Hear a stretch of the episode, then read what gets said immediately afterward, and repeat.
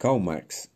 O autor nasceu em 1818, na província de Trier, Renânia, e aos 17 anos foi estudar direito na Universidade de Bonn.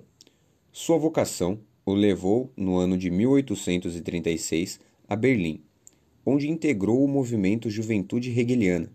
Portanto, Marx foi um jovem da esquerda hegeliana. Esta associação custou uma carreira como professor universitário. Após deixar Berlim, mudou-se para Colônia, onde foi editor do jornal Gazeta Renana. Neste ponto de sua vida, teve o contato amplo com os mais diversos problemas sociais, e isso veio a se manifestar enfaticamente no pensamento marxiano. Por conta de suas ideias e exercício do pensamento crítico, foi obrigado a mudar-se várias vezes durante a vida. Em 1843, já casado, se mudou para Paris, onde conheceu Friedrich Engels, Logo foi expulso da cidade e desta vez foi para Bruxelas. Se envolveu com o Partido dos Trabalhadores e participou da fundação da Liga dos Comunistas. Após a derrocada da Revolução Alemã, fica exilado no Reino Unido e falece em Londres no ano de 1883, deixando uma vasta obra que repercutiu através do tempo, da história e da mentalidade humana.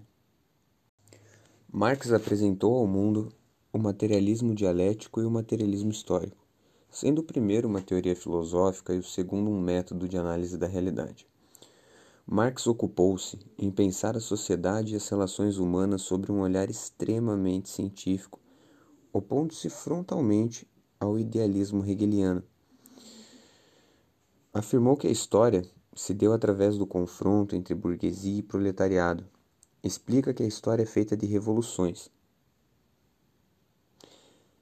e esse processo explica a dialética marxiana.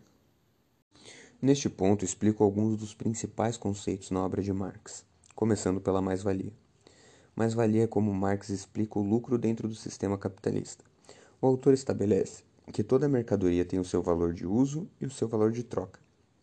O problema está justamente em estabelecer essa equivalência tendo em vista a quantidade de mercadorias que poderiam ser trocadas. Esta equivalência é feita através do dinheiro, o que constitui uma mercadoria universal, ou seja, que pode ser trocada por todas as outras mercadorias. Precisamos lembrar que no capitalismo a acumulação é a palavra de ordem. Para que o capitalista obtenha lucro sobre o produto adquirido, é preciso que ele agregue valor ao referido produto. E Marx também estabelece que o que agrega valor a um determinado produto é a quantidade de trabalho social que incide sobre ele. E para que isso se realize, o capitalista conseguirá pessoas que vendam sua jornada de trabalho e, dentro dessa jornada, além de produzir o valor referente aos custos de produção, o operário também produzirá um excedente, que é subtraído arbitrariamente pelo dono do meio de produção. Este excedente é o que chamamos de mais-valia e é o que também constitui o lucro dentro do sistema capitalista. A alienação. Alienação consiste em exteriorizar ou tornar exterior, e este conceito define para Marx o processo pelo qual o ser humano passa dentro da lógica de produção capitalista. O homem, ao ser contratado, abre mão da escolha do processo de produção e, como consequência, passa a não se reconhecer no objeto produzido. Neste ponto, o indivíduo já está alienado da própria natureza humana que para Marx consiste no uso do trabalho para a realização da humanidade.